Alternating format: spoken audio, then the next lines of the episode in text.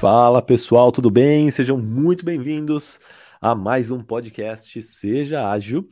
E hoje um podcast muito especial, um episódio muito especial, pois nós vamos. É, estamos fazendo aquecimento para um evento que vai acontecer na semana que vem, que é o Workshop de Gestão Ágil, 100% online, 100% gratuito. E nessa semana a gente está fazendo uma série de conteúdos de aquecimento para esse evento, né? E o episódio do podcast de hoje não vai ser diferente. Vai ser um, um conteúdo muito é, bacana, muito denso, é, já de aquecimento para o workshop, né? Para você chegar no workshop de gestão ágil mais preparado ou mais preparada. Então vamos lá, qual que é o tema de hoje? Hoje nós vamos falar de valores, valores do Scrum. Eu vou falar um pouco de valores de gestão ágil, é, organizar o trabalho, de como ter uma visão do trabalho e que valores que você tem que ter como líder ágil, que valores que você tem que trazer para a sua equipe, é, quais são esses valores. Vou trazer bastante coisa aqui para vocês. E como de praxe, o que eu estou fazendo é, ao longo dessa semana, estou criando um material de base para essas lives. E para o episódio de hoje não é diferente, também tem um material. Lembrando que quem tiver inscrito no workshop depois vai receber esses materiais aqui é, para você, tá bom? Então vamos lá, vamos começar o nosso episódio de hoje. Deixa eu ir aqui para minha tela, só um minutinho. Pronto, estou aqui. Deixa eu só colocar aqui do lado para ver os comentários de vocês. Vou colocar no meu iPad aqui, que aí eu vou dando uma olhada nos comentários enquanto eu estou olhando para a tela. Então vamos lá. É, vamos começar aqui o nosso tema sobre valores. Valores do Scrum, valores do Ágil. É, que, que é tudo isso, tá? Então, primeira coisa, deixa eu colocar a canetinha aqui. Primeira coisa que eu trouxe aqui para passar para vocês é essa questão do processo empírico, tá? O que, que é esse processo empírico? O Scrum é um processo empírico, tá? O processo de trabalho do Scrum é, segue o, a, o rigor de um processo empírico. Toda gestão ágil segue me, o mesmo princípio de um processo empírico que, que é o processo empírico? É, é o, é, o empírico é diferente do definido, tá? Deixa eu colocar uma corzinha vermelha aqui para ficar melhor. Empírico é diferente de definido. O é, que, que é algo definido? É quando você tem um ponto A e você sabe, é conhecido o ponto B, você sabe o que, que você tem que fazer para chegar, para sair do ponto A para o ponto B, você traça um plano do que, você tem que fazer, do que, que tem que entregar, é, das atividades, quem vai fazer o que, traça o plano, o, o, ponto B é conhecido, não vai mudar, não tem mudança, está tudo igual, é muito simples. Você pode fazer uma. E é, é, o que a gente chama de gestão tradicional. Né? Na gestão tradicional, a gente normalmente faz planos é, estáticos, definidos, simples, porque dificilmente vai ter mudança. Agora, a vida real, e assim, mais de 90% dos projetos, mais de 90% das situações não se encaixam nisso aqui. Em mais de 90% das situações, a gente não tem um plano, um plano, um ponto B muito bem definido. A gente não tem um, a gente não sabe exatamente é, como vai, como tem que ser o resultado final do nosso projeto, ou como tem que ser, ou como vai ser o resultado final, né? Como tem que ser, a gente até tem uma ideia, mas como vai ser, dificilmente a gente sabe né? Porque existem imprevistos no meio do caminho, existem mudanças, é, pode ter mudança de equipe, mudança de mercado, mudança de tecnologia, pode ter mudança de qualquer coisa que a gente não tem como prever e que pode mudar os rumos dos nossos projetos, os rumos da nossa área, os rumos da nossa equipe. É, então, ou seja, na grande maioria dos projetos, nós temos essa, essa questão das mudanças, né? E essa questão da indefini indefinição de é, de qual que é o ponto B. E aí, como que a gente faz para planejar projetos nessa situação, né, de caos, nessa situação de incerteza? É, e eu venho falando ao longo da semana que gestão ágil, quando a gente coloca gestão ágil, é, os métodos de organizar o trabalho que, estão ali sob guarda-chuva da gestão ágil, né, como Scrum, como Kanban, como OKR, são formas da gente organizar o time, organizar as coisas de tal modo que a gente consiga se adaptar às mudanças. É, que a gente consiga fazer gestão num ambiente caótico, num ambiente incerto, num, num ambiente de alta imprevisibilidade. E fazer gestão, é, é, não só gestão, tá? mas trabalhar num ambiente assim, exige um processo de trabalho empírico. E aí é que entra a tal da questão do processo empírico. O que, que a gestão ágil é um processo empírico?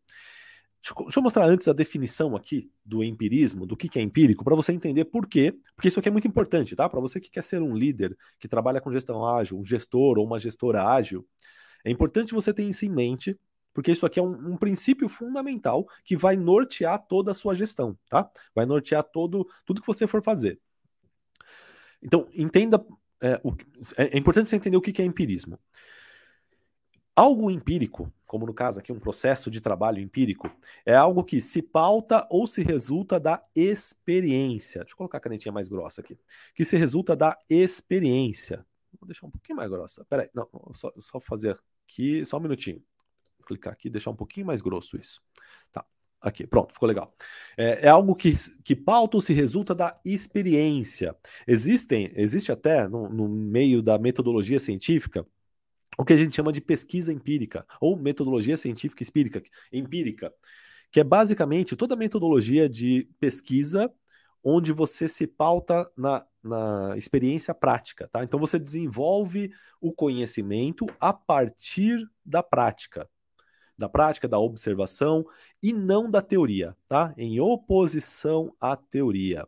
Então, todo o processo empírico, ele parte do pressuposto que a prática nos dá mais informação, o dia a dia, a experiência, o que está acontecendo, nos dá mais informação do que a teoria em cima daquilo. É uma inversão de lógica, né, de que, muito, pra, que muitas pessoas têm. E faz muito mais sentido porque o mundo funciona assim, tá? Se você for pegar toda grande invenção da humanidade, dificilmente essa grande invenção saiu de um laboratório de pesquisa e inovação. Dificilmente, tá? Quase todas vieram de campo de batalha, de dia a dia, de prática, de experimentação, e muitas vezes é, nem eram intencionais. Você pode pegar, cara, tudo quanto é invenção aí. Ó, ó, deixa eu ver se eu lembro alguma inusitada. Quase todas são inusitadas, né? É, a, a, do tratamento para câncer, por exemplo, que é a, a, radiografia, né? Que chama? Radio, radiografia? Alguém coloca nos comentários aqui se eu falei errado. Eu acho que é radiografia que chama. Que é aquele tratamento, né? Com com raios tal. Aquilo é, talvez seja uma das nos tratamentos mais eficientes que nós temos hoje em dia, porque ele queima, ele queima não, ele destrói ali as células cancerígenas, ele acaba destruindo outras, né, mas destrói as células cancerígenas. E o ponto é como que a, a medicina chegou nesse tratamento? Não foi por pesquisa e, e, e científica de buscando inovação, melhores métodos, não. Se eu não me engano, a, a história é, e se alguém souber a história real aqui, pode até me corrigir, mas é mais ou menos assim. O... Eram navios de carregamento de mostarda. Mostarda, olha só, estavam levando mostarda de um lugar para o outro, né? Para importação, exportação é, de mostarda. E a radioterapia, né? o Anderson me corrigiu aqui, radioterapia, exatamente. E, e se eu não me engano, a, a, aquele estoque de mostarda, eu não sei se era mostarda que estava estragando ou não, mas ela soltava alguma coisa, um, uma, um certo, uma certa radioatividade ali, e eles perceberam, perceberam que pessoas que tinham contato com aquilo dentro do navio, que ficavam meses ali dentro do navio, né?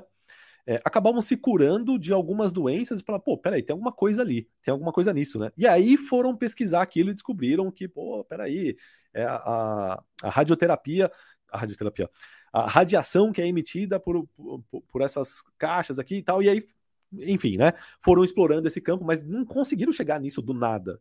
Né? Outro exemplo é, que, que, me vem à mente aqui, o Band-Aid. Todo mundo usa Band-Aid, né? Aquele. É, o nome correto não é band-aid, né? Band-aid é a marca. É curativo, sei lá como que chama lá, curativo com. Enfim, aquele curativozinho que você coloca no machucado, que todo mundo conhece por band-aid. O band-aid também não foi inventado assim, né? Foi inventado lá por acaso. O post-it, post-it também foi inventado por acaso. Né? Um, um pesquisador da 3M estava fazendo cola, é, co é, pesquisando ali, fazendo pesquisas de cola para encontrar uma cola melhor. E aí, uma das colas, do, das versões de cola que ele fez, ele passou no papel e ela não colava direito, era uma porcaria aquela cola. Só que o que ele percebeu? Ele passou aquela cola num, num, num pedacinho de papel e grudou. E ele falou: peraí, dá para tirar. Ele põe, gruda, desgruda, gruda, desgruda. O que, que o cara inventou? Inventou o post-it, cara, que mudou a, a, a, a, forma com que a gente faz brainstorm, com que a humanidade é, lida com, com uma, uma série de coisas, né? Post-it hoje em dia é, assim, colocou o, talvez esse trabalho colaborativo em outro patamar, né? E não foi algo pensado, não estava pensando, vou inventar um negócio para melhorar a, a colaboração dos times, né? Para melhorar a criatividade das pessoas. Não, ninguém pensou nisso para criar o post-it, foi sem querer. Estavam tentando fazer uma cola e fizeram uma cola porcaria que não colava direito, só que essa cola porcaria fazia o papel colar e descolar, né? E isso acabou tomando outras proporções. Por que eu estou falando isso, tá? É, porque é, por meio da prática, da experimentação, por meio do, do, do que está acontecendo na, na vida real, é que a gente descobre e aprende muito mais do que por meio de teorias, é, estudando teorias e tentando cruzar teorias. Tá? E a gente usa esse princípio, a gente tra traz esse, o, o, ágil, né, o Scrum, como todos os métodos ágeis, trazem esse princípio do processo empírico, de estudar a prática, de estudar a experiência, de buscar o conhecimento através da prática para a gestão de projetos. Tá? E eu já vou explicar, e aí eu volto para esse desenho aqui para explicar o, como que isso funciona. Num projeto bem definido, como, quando a gente tem, está no ponto A e sabe exatamente qual é o ponto B, a gente consegue fazer. Pô, não tem muito o que aprender aqui nesse projeto. Né? Ó, o Daniel tá falando aqui o velcro também né, foi inventado é, de uma semente de plantas. É isso, cara. A maioria, se você pesquisar, depois eu vou fazer uma live só para falar disso, que é muito bacana. Tenho um livro que fala dessas invenções. Cara, a maioria das invenções que mais impactaram a humanidade foram todas inventadas meio que sem querer, sabe? A pessoa não estava pesquisando aquilo, estava fazendo outra coisa e de repente descobriu aquilo. A maioria, tá? A maioria das coisas. Até turbina de avião. A turbina de avião não foi inventada porque estavam sendo, estavam fazendo uma turbina para avião. Estavam fazendo uma outra coisa, não lembro o que, que era agora, mas enfim, descobriram ali um negócio que e, e, aí alguém teve a ideia de juntar aquilo com o avião e fez a turbina para avião, enfim, é, um monte de coisas, tá? O grande ponto é, a gente aprende é isso aí, é com a experimentação. A vida real é assim, a vida real é empírica, tá? E aí, quando a gente é, toda a ciência da gestão de projeto tradicional não vinha do empirismo ela vinha de uma ideia de conheço o ponto B, né? Tem, vamos traçar um plano para chegar até o ponto B. E aí reza para não ter mudança, para não ter nenhum problema com o nosso plano, porque o plano tem que ser infalível. O plano tem que prever tudo. Tem que ter gestão de risco, tem que ter gestão de tudo para prever e evitar qualquer mudança, para realmente acontecer conforme o plano. Só que a vida real, ela insiste em não acontecer conforme os nossos planos. E aí entra a gestão ágil, um processo empírico que significa que é, conforme o projeto avança, ele aprende. Ele aprende conforme as coisas acontecem. A equipe aprende conforme o projeto acontece. A equipe aprende, a equipe, o projeto, a empresa é, aprende conforme é, vai executando, tá? Então, no exemplo aqui, estou no ponto A, quero ir para o ponto B. No caso aqui, tá até uma brincadeira, né? Tá no ponto P, que não é nem o ponto A, né? A gente mal sabe mais ou menos um, o ponto inicial e tem uma noção do ponto final aqui. Acha que o ponto final é esse, mas conforme a gente começa a executar e faz uma parada para medir o aprendizado, o né? que, que é isso? É, traduzindo para o Scrum, isso aqui é uma sprint. Então eu executo uma sprint, que é um pequeno período de, de planejamento, execução e entrega. Quando eu entrego essa primeira parte do projeto, ou essa primeira entrega do projeto, eu faço uma validação, uma verificação se faz sentido o que a gente entregou, se não faz sentido, se tem alguma mudança que precisa ser feita, se tem. O que, que a gente aprendeu, o que, que a gente pode aprender com o que a gente já fez, com o que a gente já entregou. Com base nesse aprendizado, a gente faz um ajuste de rota e vai para uma outra direção. Olha só que legal.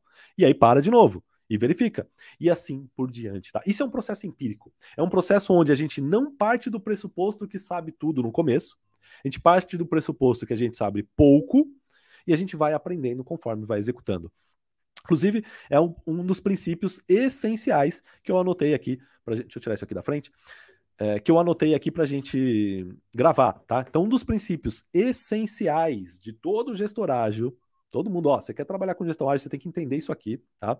E saber explicar isso daqui, é que no Scrum e na gestão ágil em geral, nós partimos do pressuposto que pouco sabemos a princípio a gente tem a humildade de admitir que não sabemos. Que a gente tem uma ideia de como tem que ser o projeto, a gente tem uma ideia de como tem que ser o produto final, como tem que ser a versão final do, do, do que a gente está trabalhando. Mas a gente não tem certeza. A gente tem A gente sabemos, a gente sabemos, lindo, hein? Nós sabemos pouco. E a gente entende isso e assume isso, tá? Como gestão ágil. E, e aí você fala, pô, mas e aí, como é que você entrega o negócio? Sabe como que a gente entrega? A, a, também assumindo que nós vamos aprender conforme a gente vai executar. Então a equipe e o projeto vão aprender ou descobrir ao longo do tempo. Então, isso é muito importante, esse princípio, tá? Quando você vai trabalhar com gestão ágil, para você entender que você não sabe todas as respostas a princípio, que mudanças vão acontecer, erros vão acontecer. A gente tem certeza disso. Então, a gente busca trazer para o começo as falhas, trazer para o começo os erros. Quanto antes a gente errar como equipe, o quanto antes a gente aprender como equipe, melhor. Mais, é, mais resultado, é, mais valor a gente entrega lá na frente. Tá? Então, isso aqui é um princípio básico, um valor básico da gestão ágil. Tá? Deixa eu apagar essa, esses risquinhos aqui. Vamos apagar o que eu, que eu fiz aqui e vamos para o próximo item. E aí, para é, colocar esse processo empírico em prática, né, para que, que, funcione, que um projeto funcione seguindo essa ideia do, do processo empírico, é, são necessários três pilares, tá? É, são muito conhecidos como os três pilares do Scrum, mas não é só do Scrum, tá? É, é são os três pilares para qualquer processo empírico. Um processo empírico precisa ter essas três, esses três pilares para sustentarem esse trabalho empírico. Quais são? Primeiro deles é a transparência, Segundo, a inspeção e a adaptação, tá? Inspeção e adaptação andam juntos aqui, ó. Inspeção e adaptação andam juntos, tá? Já, já vou explicar por quê. E principalmente tem que ter transparência, é meio que um pré-requisito, né, para que o empirismo funcione. Vamos entender o que, é cada um deles. É, o que, que é inspeção, é, transparência, inspeção e adaptação. Então, transparência é basicamente, deixa eu dar um zoom aqui, é dar visibilidade é, aos, importantes, aos importantes aspectos do processo, para que aqueles. É, para todos os, os, responsáveis pelo resultado. Tá? Todo mundo que trabalha no projeto, ou é interessado no resultado do projeto, ou trabalha na, na equipe e é interessado no, no, resultado do trabalho daquela equipe, tem que ter visibilidade de todos os aspectos importantes do processo. O que, que é um aspecto importante do processo? É o status, que as coisas estão, o que está sendo feito, o que, que não está sendo feito, a prioridade das coisas, por que, que uma coisa é prioridade, o porquê, né? Por que, que isso é prioridade, por que, que isso não é. Transparência, transparência é fundamental, tá? Transparência, todos têm que ter é, visibilidade de tudo que está acontecendo. Por que, que, que a transparência é fundamental num processo empírico? Processo empírico, a gente não, não parte do pressuposto que pouco sabemos no início e vamos aprender conforme executamos. O aprendizado não é só de uma pessoa. O aprendizado não é só do líder, só do gestor. O aprendizado é de todos. E se tiver coisas que um sabe e o outro não sabe, ah, tem algumas coisas que a gente não divulga para todo mundo, não vai ter aprendizado. As pessoas não vão conseguir conectar os pontos do que está acontecendo se elas não souberem o que está acontecendo. Então é importante para que a gente tenha um aprendizado mais é, efetivo que, que se coloque essa, esse valor da transparência para o time, tá? Então, muito importante dar essa transparência ou criar um ambiente de transparência. Se você for o líder, é responsabilidade sua criar esse ambiente de transparência para que todos saibam o que está acontecendo e todo mundo possa criar esse conhecimento coletivo, tá? Porque isso é peça fundamental para um processo empírico, né? Que é a criação de conhecimento é, ao longo do processo. E por último, aqui a duplinha inspeção e adaptação são fundamentais também, porque se não tiver inspeção e adaptação, não tem processo empírico. O que, que é inspeção? Inspeção é a gente verificar constantemente sobre o progresso do trabalho, é, a fim de detectar mudanças necessárias ou qualquer coisa que precisa ser feita o quanto antes. Tá? Nesse desenho que eu coloquei aqui, ó, cadê? No processo empírico. O que, que, é isso aqui? Quando eu paro nesse ponto, o que, que eu estou fazendo aqui? Quando eu paro, eu estou fazendo uma verificação. É, é... Por isso, uma inspeção, tá? O que, que a gente está inspecionando? Está inspecionando o resultado do trabalho. Acabou uma sprint, acabou uma entrega, vamos inspecionar. Inspecionar não é no sentido de, nossa, vamos lá, inspeção de qualidade, né? E punir quem errou. Não, não é isso. Inspeção é, é, é validar, é verificar. É ver, pô, estamos indo no caminho certo? Estamos fazendo algo que realmente está entregando valor? Tem alguma mudança que faz sentido a gente acomodar aqui? Tem alguma coisa que a gente pode fazer diferente? Inspecionar. Inspecionar para buscar é, conhecimento, né? É, é aqui que a gente busca o aprendizado, né? Buscar se tem alguma coisa que a gente pode aprender com o que a gente já fez e alguma coisa que a gente pode testar para aprender, para ver se, se é nessa linha, se é nessa direção ou não. Tá? Então, inspeção é fundamental. E inspeção constante, tá? Verificação constante. Isso aqui é valor fundamental de qualquer método ágil. Você pode estar usando Scrum, pode não usar Scrum, pode usar qualquer outra coisa, é, mas você tem que respeitar esses valores. Tá? Então tem que ter transparência e tem que ter uma inspeção constante. E junto com a inspeção, tem que ter adaptação, né? Então a gente vai inspecionar o que a gente fez e o resultado dessa inspeção tem que ser o quê? Uma adaptação, um ajuste do processo. É, um ajuste do, do produto, um ajuste do, do que quer que seja, né? Que é, ajuste é a mesma coisa que mudança, né? É modificar alguma coisa, ajustar alguma coisa, de acordo com aquilo que a gente inspecionou. Então a gente inspecionou o trabalho, falou: hum, isso aqui que a gente fez, ó. Fez a inspeção, e não necessariamente é só a equipe que faz a inspeção, tá? Pode ser qualquer pessoa interessada no, no trabalho. Você pode jogar para público essa inspeção. Na live hoje mais cedo, até comentei, dei um exemplo é, de aplicativos de celular todo aplicativo que você tem no seu celular, é, a grande maioria deles, né? Todos não, mas a grande maioria deles são feitos usando gestão ágil. E aí, um exemplo que você pode ver, depois se você tiver curiosidade, começa a anotar. Se você tem iPhone, olha na Apple Store, ou se você tem Android, olha na Play Store. É, se, se, os seus aplicativos de tempos em tempos eles soltam atualizações. Né? Por exemplo, o Instagram ou o Facebook, que trabalham com, com Scrum, né, que trabalham com gestão ágil, a, toda semana, né? Ou seja, toda, to, ah, no final de cada sprint, solta uma atualização de alguma coisa. Então, sempre. E aí, essa atualização vai lá para você atualizar o seu celular. O que, que é isso? Significa que eles estão, no final de cada sprint, é feita uma, uma entrega, né? Então, estão entregando em, em partes é, incrementais, sprints a sprint. E ao publicar essa, essa essa nova entrega, né, no, onde quer que seja, jogando para os usuários, o que, que eles estão fazendo? Eles estão liberando isso para inspeção. O mundo inteiro está inspecionando o que está sendo feito. Se alguém encontrar um erro, já vai reportar. Se alguém encontrar uma, alguma coisa que não está bacana, já vai falar e já vai dar o feedback, já vai falar, pô, isso aqui não funcionou, isso aqui não está legal, ou essa mudança que vocês fizeram não está boa. Eles vão receber esse feedback de todo mundo para absorver e adaptar o, o que está sendo feito para a próxima sprint, para a próxima interação. E é um ciclo contínuo. É um ciclo contínuo. De, e, e tudo isso é transparência, né? Você criar um ambiente para que as pessoas possam dar feedback e você ler esse feedback, entender o que está acontecendo. Tudo isso funciona é, tudo isso proporciona é, esse processo empírico. Tá? Então, transparência, inspeção e adaptação constante. A gente tem que estar o tempo inteiro fazendo a inspeção e adaptação. E lembrando que inspeção não, não só necessariamente é a inspeção do seu próprio time, como pode ser a inspeção de qualquer pessoa interessada. Tá? É, Francisco Rodolfo está falando aqui muito parecido com o PDCA. E é, é, não só parecido, como é baseado no conceito do PDCA. Tá? O Scrum, o, PD, o PDCA é um processo empírico. Tá? Todo o, o, o para quem não sabe o que é PDCA, deixa eu ver se eu tenho uma das lives aqui, eu falei de PDCA.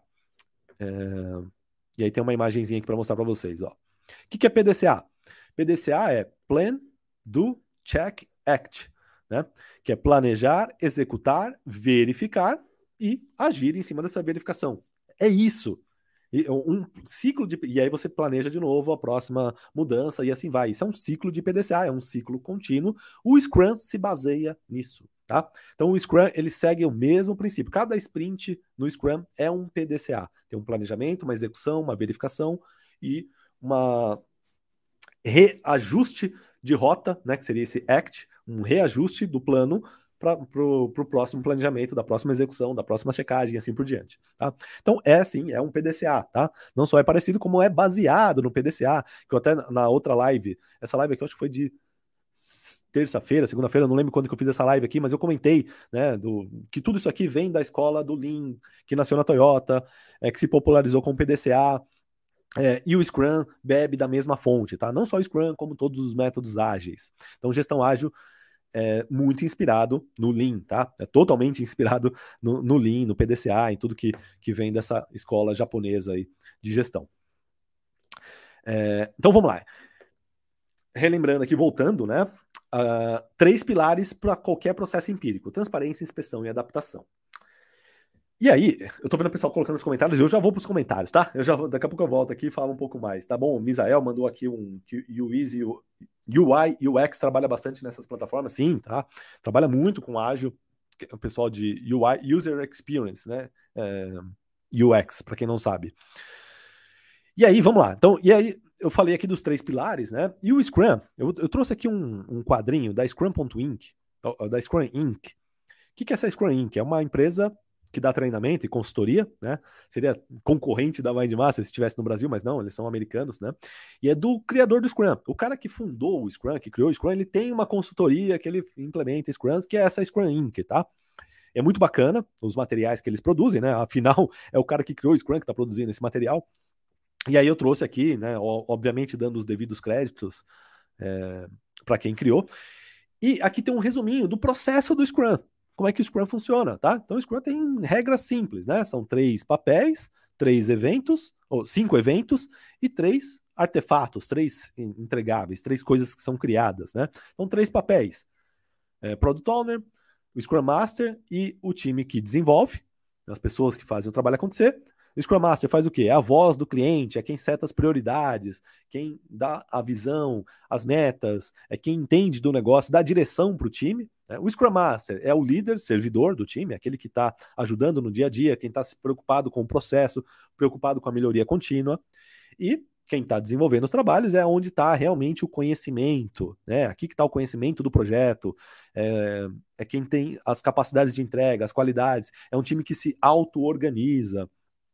É assim que a gente funciona nos pa os papéis do Scrum. Né? E os eventos? São cinco eventos. É a sprint em si, que são ciclos de trabalho, o sprint planning, que é o planejamento da sprint, reuniões diárias, review e retrospectiva, né, que são as duas reuniões de verificação no final.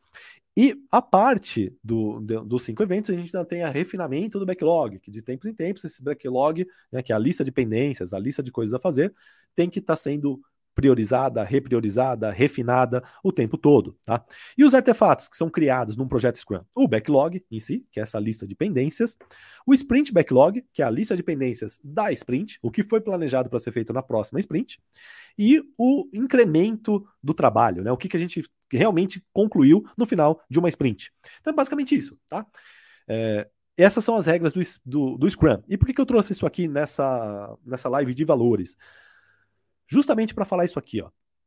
É, peguei uma frase aqui de um outro pensador do ágil que ele diz que Scrum is more about behavior than it's about process. O que, que isso significa? Scrum é mais sobre comportamento do que sobre processos. Tá? Isso aqui é processo. Ó, tudo isso que eu estou mostrando aqui do Scrum, como ele funciona, os papéis, as reuniões, tudo isso aqui é processo. É o processo de a forma como que a engrenagem, né, as engrenagens como o Scrum organiza o trabalho. Mas o Scrum, ele é mais sobre comportamento do que sobre processo. É também sobre esse processo, é um jeito de organizar as coisas, mas é mais sobre comportamento. E são os valores que conduzem os comportamentos. Por isso é muito importante para você como líder é, que quer colocar Scrum na sua equipe ou quer disseminar essa cultura da agilidade é, por aí, entender esses valores, tá? Porque são os valores que ditam, que conduzem os comportamentos de um time. Então, há mais no Scrum do que só regras e princípios. O Scrum é mais sobre comportamento do que sobre a estrutura de regras e princípios. E o que conduz os comportamentos são os valores. Grava isso daqui, tá? Que é muito importante. E aí você vai falar, tá, legal, Denis, entendi. Então os valores são aqueles três ali: transparência, inspeção e adaptação? Não, tá? Aquilo ali são os pilares que sustentam um processo empírico. Que o Scrum é um processo empírico ou qualquer outro processo empírico tem que ter isso. Tem que ter transparência, um ambiente de transparência, e tem que ter constantemente inspeção, adaptação. Inspeção e adaptação. PDCA, é, para que funcione em prática, tem que ter esses três é, pilares também. Tá?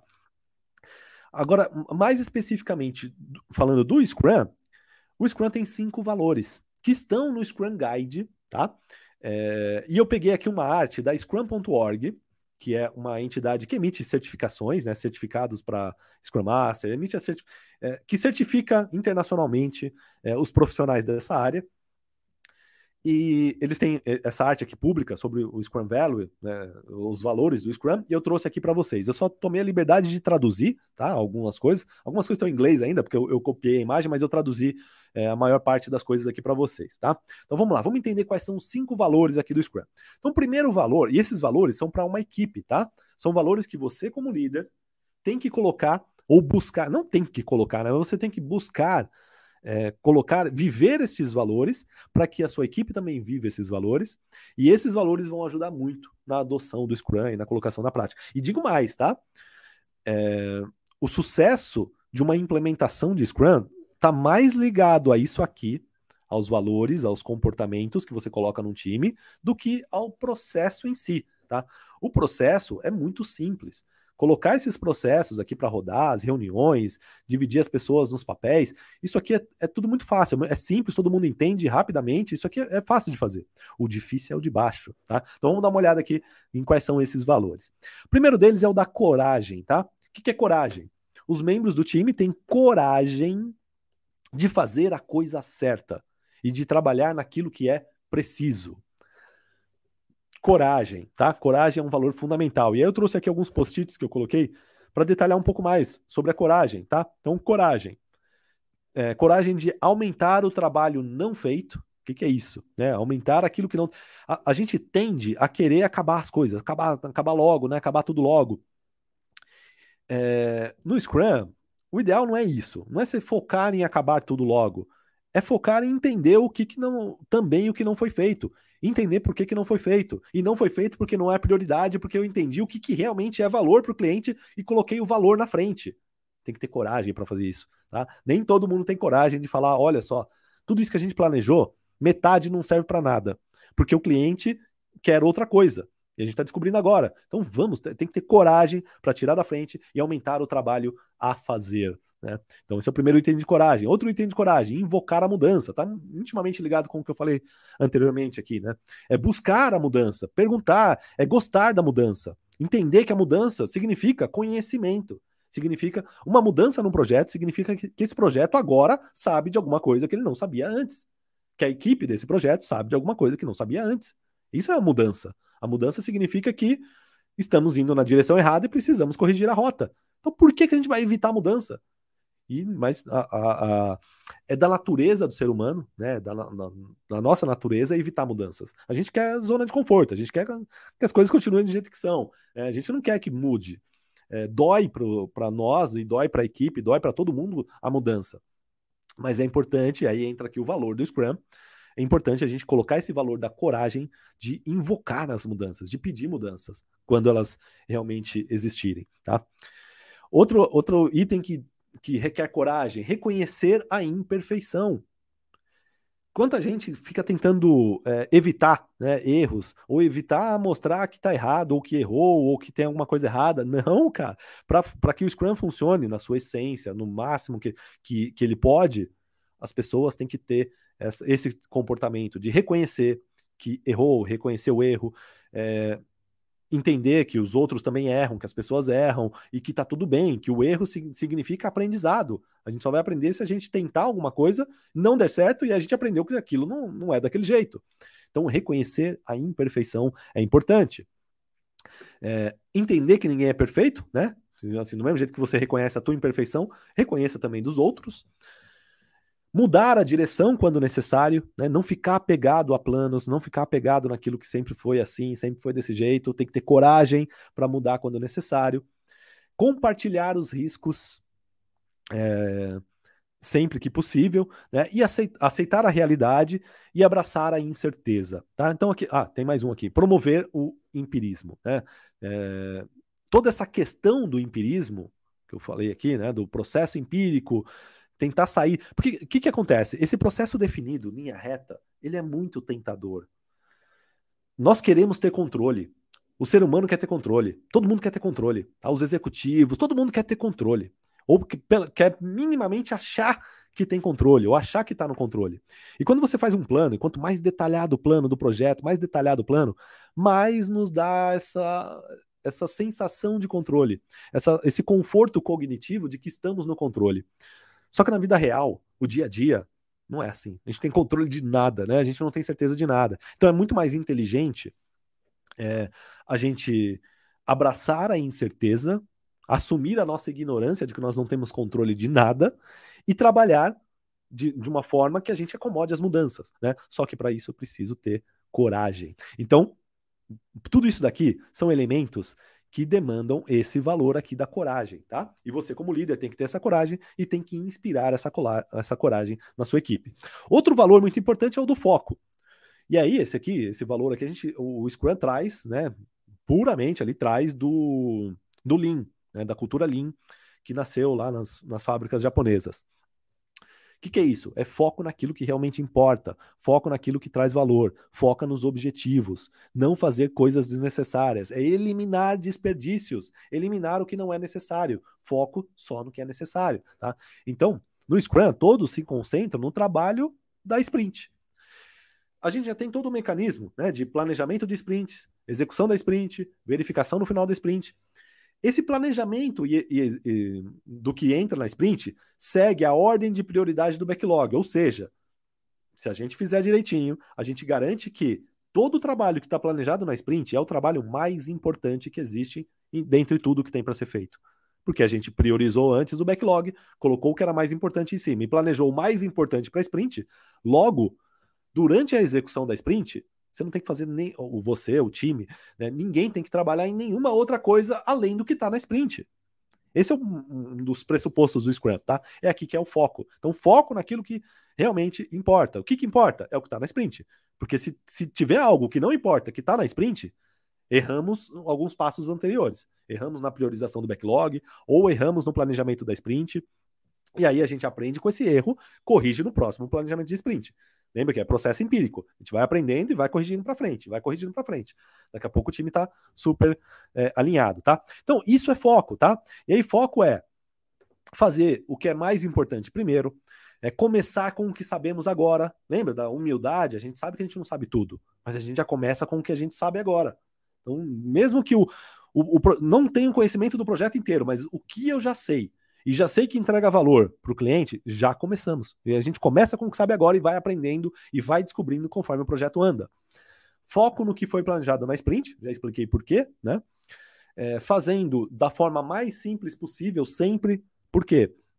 Quanto mais complexo, mais a gente dá abertura para ineficiências, mais a gente dá abertura para erros, mais a gente dá abertura para desperdícios, desperdício de tempo, desperdício de tudo quanto é coisa. Então, a gente sempre busca fazer as coisas da forma mais simples e que entregue valor mais rápido para ou que se tiver que errar, que erre o quanto antes para que a gente aprenda o quanto antes, tá? Então, é, mais um princípio aqui. Entrega de valor o quanto antes, valor o tempo todo, e no Scrum a gente está sempre trabalhando com time boxes. O que, que é time boxes? É, tempos, é tempo fechado, né, em português, ou seria tempo é, fixado. Exemplo, reunião de, a reunião diária do Scrum. Todos os dias tem a reuniãozinha diária, né, com a equipe. A reunião diária ela tem um time box de 15 minutos. O que, que significa isso? Essa reunião não pode passar de 15 minutos. A gente vai fazer uma reunião todos os dias de até 15 minutos. Se for 5 minutos, beleza. Se for 10, beleza. Se for 15, beleza. Se for 20, opa, já tem alguma coisa errada aí. Se for demorar meia hora essa reunião diária, uma hora, pô, tá, talvez a gente está falando coisas que não precisava estar tá falando nessa reunião, tá? O objetivo dela é só um alinhamento rápido da, das pessoas, de quem está fazendo o quê, se tem alguém que pode ajudar o outro, e, e é isso. É, time box, tá? Então a gente trabalha muito com time box. O sprint é um time box né, de uma semana, 15 dias, ou no máximo um mês, mas é um time box, é um tempo fixo. Ao trabalhar com time boxes, ao tra trabalhar com deadlines, né, com esses tempos fixos, a gente força o foco, tá? Então, esse é um valor fundamental para o Scrum, que é o do foco. E aí tem todos esses elementos para nos ajudar a ter foco. Outro valor do comprometimento, terceiro valor do Scrum. As pessoas se comprometem pessoalmente a alcançar os objetivos do time. Tá? Então, comprometimento, e aí você, como líder, tem que trazer, tem que ser o primeiro a viver esse valor, trazer o comprometimento e aí você vai buscar isso é, do, do, das pessoas, tá? E como, como que a gente consegue o comprometimento? trabalho em equipe, é, o compromisso com o que foi puxado para a sprint. E aí, por que que eu... Peraí que essa... Agora ficou grosso demais aqui o, o risquinho. Deixa eu colocar um risquinho mais fino. É, por que, que eu, eu, eu, coloquei aqui puxado, tá? Tô grifando aqui, ó, puxado para sprint. O que, que é? Quando a gente faz um planejamento de uma sprint, não é o líder da equipe que vai lá e planeja e fala para a equipe: olha só, equipe, vocês vão trabalhar nisso, nisso, nisso, nisso. E você, Fulano, você vai fazer essa atividade, essa e essa. E você vai fazer essa e essa. Não, não é isso. Isso seria trabalho empurrado. É um líder empurrando. É, dá um nome bonito, né? Não estou delegando. Está delegando nada, está empurrando tarefas. No Scrum, a gente não empurra tarefas. No Scrum, é, você trabalha de uma forma diferente. Tá? Um, a gente divide essa liderança né, entre Scrum Master e Product Owner. O Product Owner ele vai dizer o que precisa ser feito, porque ele conhece o cliente, ele conhece o que, que entrega valor para esse cliente, e ele tem condições de priorizar o backlog para dizer o que, que, é mais importante o que, que, é menos importante. O que, que, é fundamental entrar numa sprint, nas primeiras sprints, o que, não é fundamental pode é, despriorizar. É, Product Owner faz isso. O Scrum Master, ele lidera o processo, lidera o dia a dia, lidera a, a faz, faz com que o processo aconteça, com que a melhoria aconteça, com que, as pessoas, que o processo empírico aconteça. Agora, quem se compromete com as entregas é o time, é a equipe, são as pessoas que executam. Tá? Então, as pessoas puxam as atividades para sprint. Num numa reunião de planejamento de sprint, como que funciona? Ela funciona basicamente em em dois grandes blocos, tá? São três grandes, mas eu vou simplificar aqui para você dois grandes blocos. Eu vou, eu, vou, eu vou explicar com mais detalhes lá no workshop, tá? Como é que funciona cada um desses eventos. Para quem não tiver inscrito, fica de novo o convite aqui. O link está na descrição desse vídeo, tá? O workshop de gestão ágil, eu vou ensinar tudo isso no detalhe. É, mas já puxando aqui um, um, um, spoilerzinho, né? Como que funciona essa reunião de planejamento da sprint? Dois grandes blocos. Primeiro bloco, o Product Owner diz os objetivos da sprint, o que, que a gente quer alcançar, e o para alcançar esse objetivo, o que, que ele gostaria que fosse entregue, seguindo a ordem de prioridade. Nós seria bom que tivesse isso, isso, isso, isso, entregue. Essa daqui é o que mais entrega valor para o nosso cliente. Depois é isso, depois é isso, depois é isso. E assim por diante. Olhando essa lista e essa sequência de prioridades, a equipe é, planeja o que ela acredita ser capaz de entregar na próxima sprint. Não é o Product Owner que fala, vocês têm que entregar essas quatro coisas. É a equipe que diz, baseado na nossa capacidade, na nossa experiência, na nossa expertise, nós nos comprometemos em entregar esse primeiro, esse segundo e esse terceiro item da, do backlog. E a equipe puxa essas entregas, detalham as tarefas depois, como que vai ser essa entrega. É a equipe que diz como vai trabalhar, como vai fazer, é, e assim por diante. Quando a gente faz isso, o que a gente está fazendo? A gente está fomentando esse valor aqui, ó, do comprometimento. Porque quando a pessoa ela puxa uma coisa para dizer, ó, eu consigo entregar esses daqui, ela se compromete. E o comprometimento é muito maior do que quando essa mesma coisa, é, essas mesmas atividades, é, não foi ela que puxou, foi alguém que empurrou para ela, disse, ó, você tem que fazer isso. O comprometimento é menor, tá? Por isso que eu tô falando que o Scrum é mais sobre comportamento do que sobre regrinhas de processo. Tá? Tem regrinhas de processo? Tem. Mas o que realmente faz ganhar produtividade, faz ganhar uma série de coisas, é essa mudança de comportamento. Tá? que mais? Sobre o valor aqui do comprometimento, é, a equipe está sempre buscando a auto-organização, né? Então a equipe tem essa autonomia de se auto-organizar para encontrar a melhor forma de entregar o que precisa ser entregue. Tem uma definição de pronto. Então, tudo, tudo. Quando a gente acaba alguma coisa, acaba baseado em quê? Então, sempre cria essa, definição de pronto, e essa definição de pronto ajuda na, no, no, comprometimento, né? porque a gente sabe o que, que a gente considera algo como pronto ou não. É, tem foco em entrega de valor constante e está sempre buscando a melhoria contínua, tá? Isso aqui faz parte aqui dos valores do, do valor do comprometimento. Penúltimo valor é o do respeito. Os membros do time Scrum respeitam uns aos outros e as suas diferenças. O que, que é isso? É respeitar diferenças de personalidade, diferenças de opinião, diferenças de habilidades, de conhecimentos, diferenças de experiências. É, respeitar que as pessoas mudam de ideia e você também estar aberto para mudar de ideia. Eu já vou falar que é, já estou antecipando o próximo valor, mas é isso, tá? É, não fazer o que for é, descoberto que não precisa mais. Então, respeito até pelo backlog. Então, assim, respeito pela mudança. Isso aqui é respeito pela mudança. Então, se tem uma mudança que descobriu que algo que estava planejado para fazer não precisa mais, para que, que vai fazer? Respeita a mudança, respeita o aprendizado. É, não apontar o dedo em busca de culpados, né? E esse daqui é intimamente ligado a isso aqui, ó. que é o que eu gosto de fechar esse valor, que é gerenciar o processo e não as pessoas. Tá? É, de modo geral, as pessoas é, querem fazer o melhor. As pessoas querem fazer o. As pessoas têm boas intenções. Tá? Normalmente, quando tem uma falha, quando tem algum problema, normalmente é um, uma falha de processo. É, então a gente busca sempre gerenciar processos e não gerenciar pessoas, tá? Tudo isso sob o valor aqui do respeito.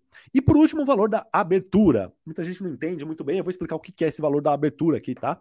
Então, a abertura é o time, todos os seus interessados, todos os interessados no, no trabalho do time, concordam em ser abertos ou francos, né? É, franqueza sobre o trabalho, sobre os desafios, sobre o que tem pela frente. O que, que é isso? Lembra do valor da transparência, do, do pilar da transparência? Entra aqui, ó. Você tem que ter transparência em todas as ações. Honestidade, franqueza, fundamental, valores fundamentais para que tudo isso aqui funcione. Abraçar as mudanças, né? Então, ter abertura para as mudanças, estar aberto para as mudanças. Colaborar com os clientes, é, criar aprendizado mútuo, é, aceitar os desafios, tudo isso tem a ver com, a, com o valor da abertura, tá? Então a abertura é ter a mente aberta, é estar aberto para entender, respeitar a, o, o, que está acontecendo, respeitar as divergências e estar aberto para mudar, pra, a, aberto para as mudanças, aberto para os desafios e estar aberto para mudar. Tá? Tudo isso são, é, todos estes são os cinco valores fundamentais que a gente tem que colocar numa equipe Scrum, tá? Para que o Scrum funcione muito bem. Tá bom? Então, esse aqui é um resumo, e aí lembrando que tem um materialzinho aqui, né, resumindo tudo isso. Para quem tiver inscrito no workshop de gestão ágil, depois vai receber esses materiais. Quem não está inscrito, se inscreve, o link está na descrição do vídeo. É, ou na bio do nosso Instagram, na descrição do episódio, se você estiver ouvindo o podcast, é, tem lá também. E é isso, deixa eu dar uma olhada aqui se tem alguma dúvida. Se alguém tiver algum comentário, alguma coisa que, que quiser colocar aqui, pode me mandar, que eu vou é, responder aqui para vocês também, tá bom? Deixa eu ver se tem alguma coisa aqui nos comentários. É, Daniel falou aqui do velcro, né? Sim, velcro também é uma invenção que foi inusitada. É... Misael Bonfim, isso vale bastante para quem está indo no início da função de Scrum Master ou agilista. Com certeza, Misael. É isso aí, cara. É, é fundamental para um, um, Scrum Master, um agilista em geral, conhecer isso daqui, tá? Eu acho que é mais fundamental conhecer isso, entender disso, do que das práticas. E não só acho, né? Eu vou falar muito disso no workshop na semana que vem. Eu vou explicar para vocês. Eu, na primeira aula, eu, eu, eu vou trazer cinco principais erros que as pessoas cometem ao tentar colocar a gestão ágil em prática, tá? E um dos erros, já vou dar spoiler aqui, é justamente sobre não entender esses fundamentos aqui, partir direto para ferramentas, esse tipo de coisa, tá?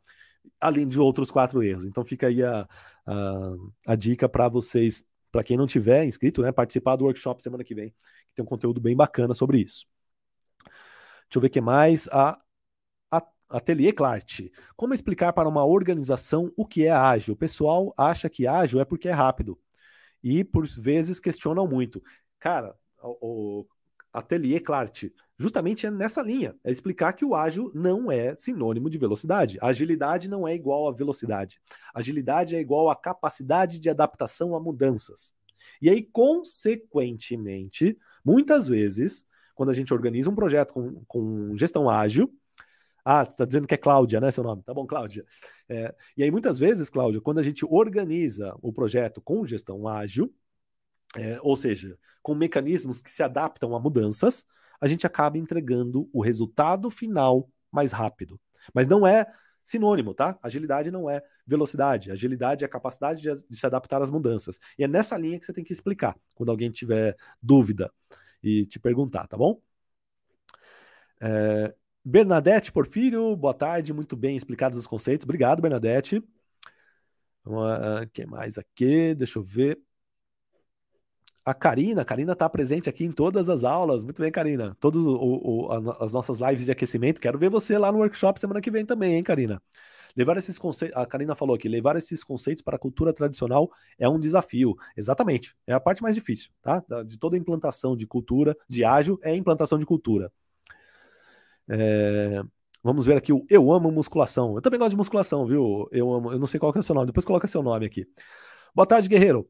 Com relação ao curso, tem certificado?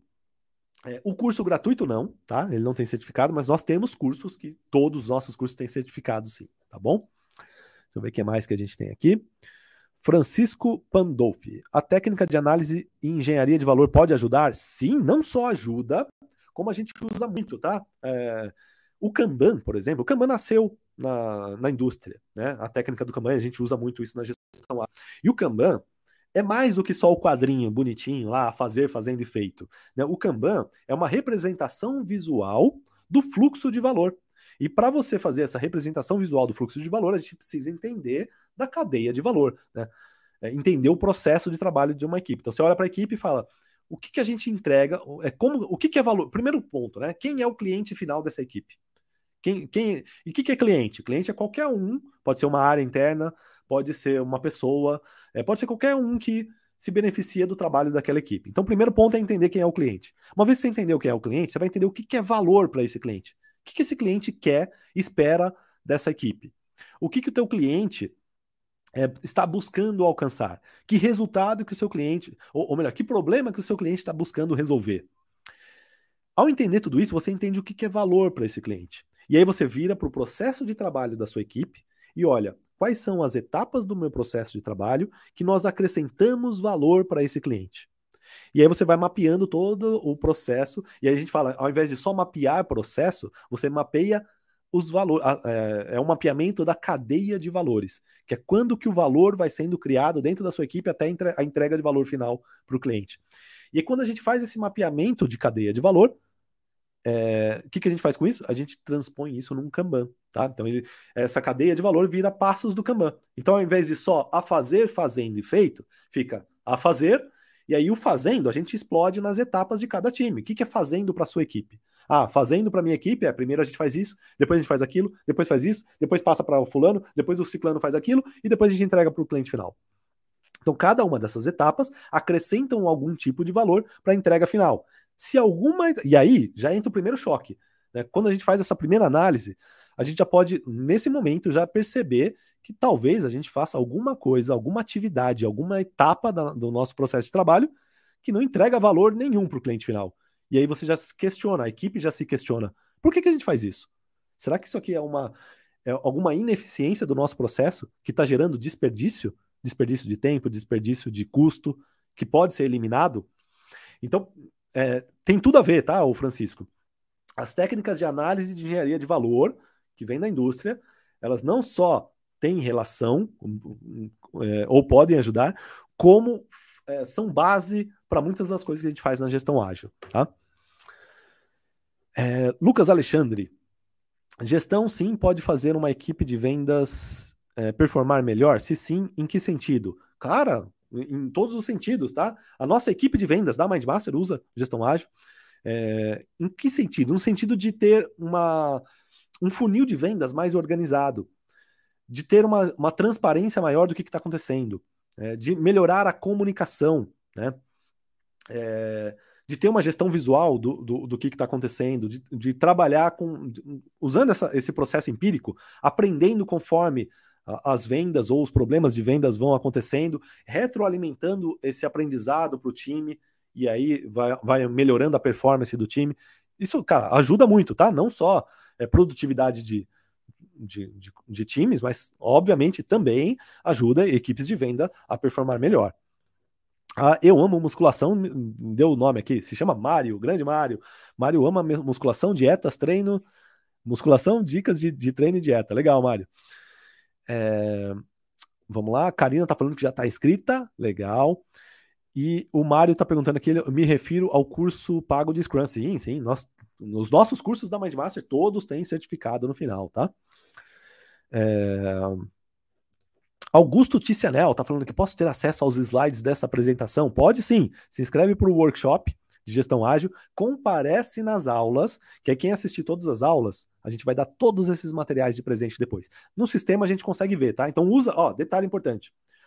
Quando você for se inscrever, usa um e-mail que você acessa. Tá? Não vai colocar um e-mail lá que você nunca entra naquele e-mail, porque aí você não vai ser avisado das aulas, Você não vai saber de quando aconteceu, você não vai participar e aí também não vai receber os materiais. Né? Então usa um e-mail que é um e-mail bom ali, talvez um e-mail seu do trabalho, um e-mail que você acessa, que, que, que você vai conseguir ver quando a gente mandar os materiais para você, tá? É... E eu vou responder a última aqui do Dalton antes da gente fechar, tá? Dalton Quadros. Até que ponto uma equipe de desenvolvimento, por exemplo, tende a ficar comprometida com o processo ágil? Digo isso porque, é, porque nem todos estão atualiz atualizados e cada um quer trabalhar da sua forma. Cara, não tem jeito. Isso cabe ao líder, tá? É, cabe ao líder, o, o, Dalton. O líder tem que, primeiro lugar, é, assim, tem uma frase que eu sempre falo, que eu acho muito bacana, que é do Gandhi, se eu não me engano, que ele sempre dizia: você não, você não tem como mudar as pessoas. Você não muda pessoa, as pessoas falando para elas. Você não fala para a pessoa, seja mais comprometido, e ela vai ser mais comprometida. Você não fala para a pessoa, você tem que mudar a sua cabeça, você tem que pensar assim, e ela vai pensar assim, do jeito que você falou. As pessoas não mudam dessa forma, tá? As pessoas normalmente mudam por, é... por exemplo, por inspiração, tá? Então, se você. E aí, o que, que o Gandhi falava, né? A, a frase do Gandhi é: seja a mudança que você quer ver no mundo. A mesma coisa eu trago para projetos, tá? Você, como líder de uma equipe, e você quer um comportamento naquela equipe, você tem que ser o primeiro a ter esse comportamento. Viver esse comportamento, viver esse valor. Quando o líder faz isso, vive aquilo que ele quer, aquilo que ele está que ele tá pregando, ele inspira é, os, as outras pessoas a seguirem os seus exemplos, tá? E é assim que a gente muda o comportamento de um time. É o único jeito, tá bom? Legal. É, então é isso, gente. Deixa eu só ver. Tem mais algum aqui? Ah, não, é, não são dúvidas, né? É, Augusto está falando show, vou participar sim, bacana. É, paleta ali, isso é um conhecimento geral tão útil que deveria ser ensinado obrigatoriamente nas escolas. Tá falando aqui a paleta, exatamente, cara. Eu acho que deveria mesmo, seria muito legal, né? Facilitaria muito o processo. Boa ideia, boa ideia. Vamos sugerir aí para o Ministério da Cultura ensinar gestão ágil nas escolas, né? Seria muito bom mesmo. Legal, obrigado a todos. E lembrando que workshop de gestão ágil semana que vem, tá? Tudo isso que eu tô falando aqui é só aquecimento para o workshop.